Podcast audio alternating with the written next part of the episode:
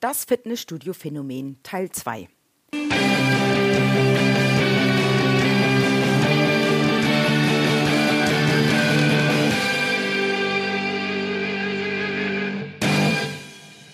Herzlich willkommen zur heutigen Folge aus der Podcast-Reihe Verkaufsfrequenz. Dein Podcast für die Themen Verkaufen, Empathie und Mindset, damit du deine Verkaufsfrequenz optimieren kannst. Mein Name ist Nadine Krachten, die Verkaufstrainerin. Im letzten Podcast habe ich dir ja schon das Fitnessstudio-Phänomen erzählt und dass ähm, 30 Prozent der Anmeldungen in einem Fitnessstudio im Januar kommen und nach sechs bis acht Wochen der Spuk wieder vorbei ist. Und in der letzten Podcast-Folge hatte ich dir ja auch erzählt, wie wichtig es ist, dass du dein Ziel, was du erreichen möchtest, vordenkst. Also den Raum zu deinem Raum machst, der dein Ziel bedeutet. Falls du dich da nicht mehr dran erinnerst oder ähm, es noch nicht gehört hast, hör erst mal rein, weil da kommt der Grundstein zu dem Thema, was ich dir heute vorstellen möchte. Nämlich, wie formuliere ich das Ziel? Weil solche Ziele, gerade wenn ich jetzt an die Jahreswünsche denke, sind ja häufig so formuliert wie ich will schlank werden, ich will fitter werden, ich will abnehmen. Oder im Verkaufskontext, ich will abschließen, ich will Erfolg, ich will guten Umsatz machen. Und diese Formulierungen sind ein erster guter Weg, nur reichen für uns nicht. Die sind nicht greifbar genug. Weil so ein Ziel, ja, ich will schlanker werden oder ich will mehr Umsatz, was bedeutet das eigentlich? Was steckt dahinter? Sind drei Prozent für dich ein guter Mehrumsatz oder sind 300 Prozent ein guter Umsatz, den du erreichen möchtest?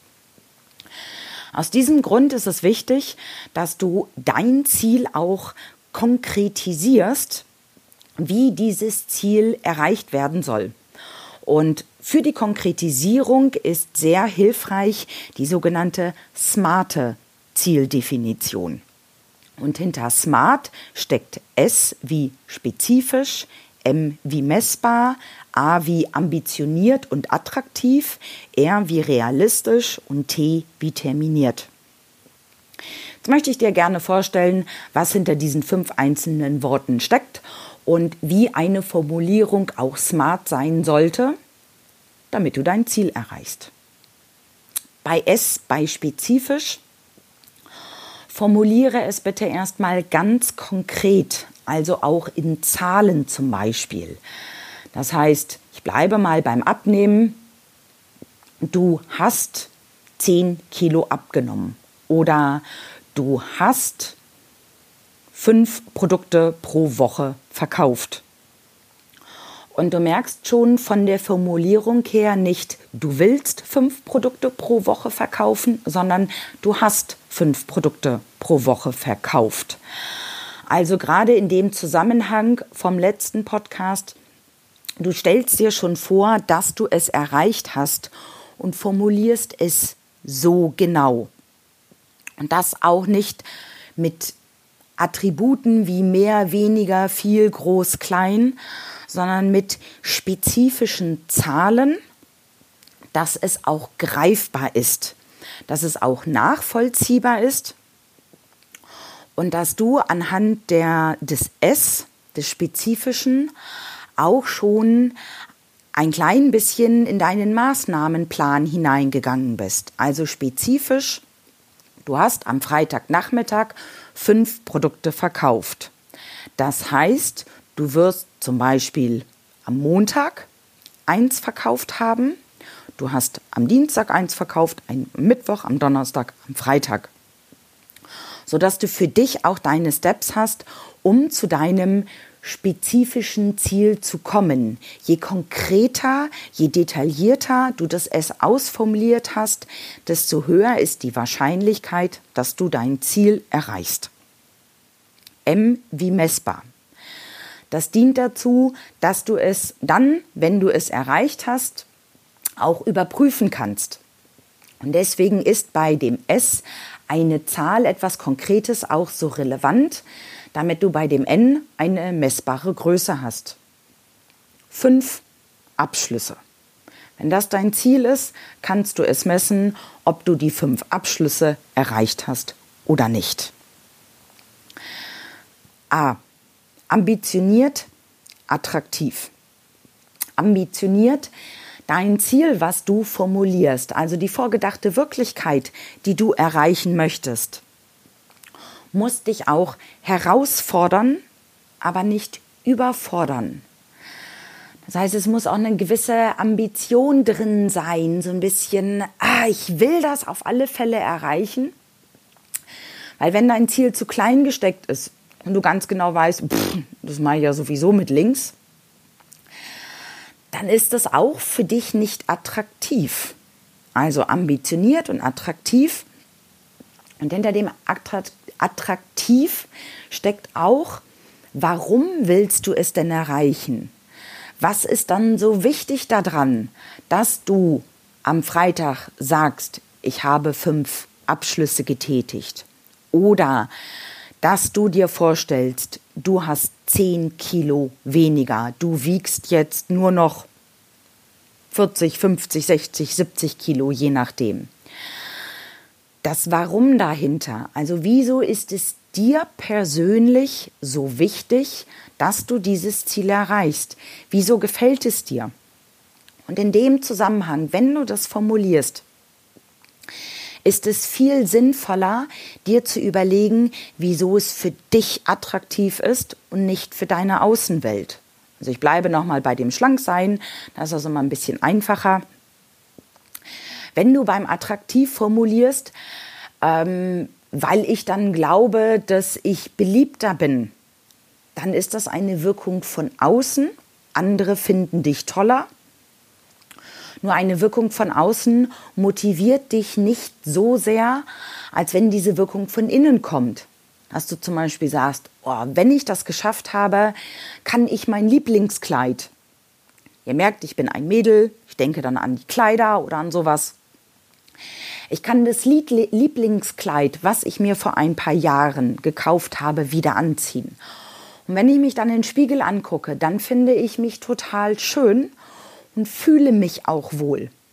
Das ist eine viel höhere Wahrscheinlichkeit, wenn diese Attraktivität aus mir herauskommt, als wenn ich sie irgendwo im Außen suche. Oder auch bei den Verkaufszielen, wenn ich dann sage, ja, dann ist mein Chef zufrieden mit mir, ist bei weitem nicht so attraktiv, als wenn du dir selbst überlegst, wieso du Spaß dran hast, auf die Woche zurückzublicken und zu sagen, ich habe fünf Abschlüsse getätigt, was dich da motiviert.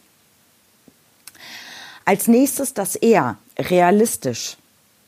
Überleg dir bitte, ob dein Ziel, was du dir gesetzt hast, also den Raum, in dem du dich befindest, auch realistisch ist für deine aktuelle Situation, mit deinen aktuellen Kompetenzen, die du hast. Und wenn du da einen Haken hintermachen kannst und sagen kannst, ja, ich habe die, die, die und die Kompetenz, um das Ziel zu erreichen, Haken dran, Sachen erledigt. Wirst du aber feststellen, dass dir vielleicht das eine oder andere noch fehlt, um dieses Ziel zu erreichen. Teil bitte dein Ziel in Unterziele, dass du also kleine, kleinere Teilziele hast, die aus deiner jetzigen Situation auch realistisch sind. Dass du sagst, ich erreiche erstmal Teilziel 1 und vielleicht ist dann Teilziel 2, mir eine gewisse Kompetenz anzueignen, also dass du mit der Erreichung des Teilziel 2 2 diese Kompetenz hast, um dann vielleicht dein großes Ziel wirklich zu erreichen. Weil wenn ein Ziel zu groß ist, also unrealistisch, ist das häufig wie so ein riesengroßer Berg und du denkst dir, oh Gott, ich muss da sofort sein, bevor du überhaupt anfängst, gibst du schon auf, weil dir einfach der Berg viel zu groß ist. Und das T terminiert, formuliere in deinem Ziel auch einen Zeitpunkt oder einen Zeitraum. Also, wann willst du dein Ziel erreicht haben? In einer Woche, in drei Wochen, am 30.12., am 25.07. Mach es auch so konkret wie möglich. Dann dieser Zeitraum oder dieser Zeitpunkt sorgt auch dafür, dass du nicht in die Schieberitis hineinfällst. So von wegen, ja, ich mach das dann irgendwann mal und hat ja noch ein bisschen Zeit und schiebst das von rechts nach links und das Ziel wird nie erreicht werden.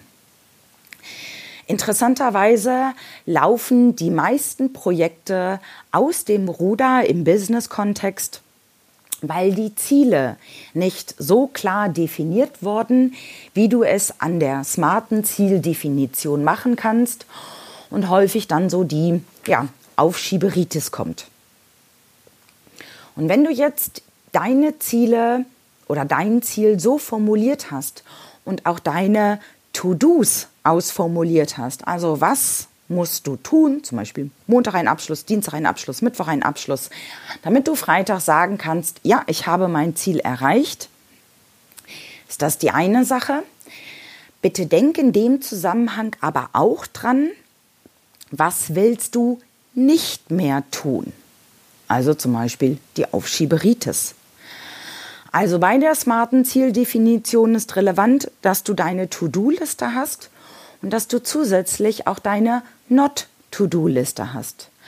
Also liebgewonnene Gewohnheiten, die dich aber nicht unterstützen, einfach versuchst, ja, dir abzugewöhnen und die nicht nur auf deine Not-to-Do-Liste schreibst, sondern sie auch umsetzt, damit du in deinen Raum und zu deinem Ziel kommst. Und wenn du das jetzt alles ausformuliert hast und schriftlich fixiert hast, denk bitte auch in dem Zusammenhang an die sogenannte 72-Stunden-Regel. Denn wenn du innerhalb der ersten 72 Stunden nicht den ersten Schritt gemacht hast, also die erste Maßnahme geplant, den ersten Teilumsetzungsschritt gemacht hast, wird nur zu drei Prozent dein Ziel erreicht werden. Also relevant sind die ersten 72 Stunden. Das bedeutet natürlich nicht, dass du innerhalb der 72 Stunden dein Ziel oder deinen Raum schon ausgefüllt hast sondern dass du dich auf den Weg gemacht hast, um dein Ziel auch wirklich zu erreichen. Dieses Teil 2 zu dem Fitnessstudio-Phänomen, das heißt zusammengefasst, erlebe erstmal dein Ziel, also die vorgedachte Wirklichkeit, erfühle es und überleg dir, wie es ist, wenn du dein Ziel erreicht hast und formuliere es danach smart, mit To-Do-Listen und mit Not-To-Do-Listen, so ist deine Wahrscheinlichkeit enorm gestiegen, dass du dein Ziel tatsächlich auch erreichst. Ich wünsche dir viel Erfolg bei deiner Zielerreichung und wenn dir der Podcast gefallen hat, freue ich mich über eine Bewertung mit fünf Sternen und gerne auch den einen oder anderen Satz, was dir ganz besonders gefallen hat. Und wenn du Fragen oder Anregungen hast, freue ich mich über eine Nachricht Du erreichst mich über Facebook, Instagram, Xing und LinkedIn und selbstverständlich auch per E-Mail oder per WhatsApp. Meine Kontaktdaten findest du in den Show Notes. Lass es krachen, deine Nadine Krachten.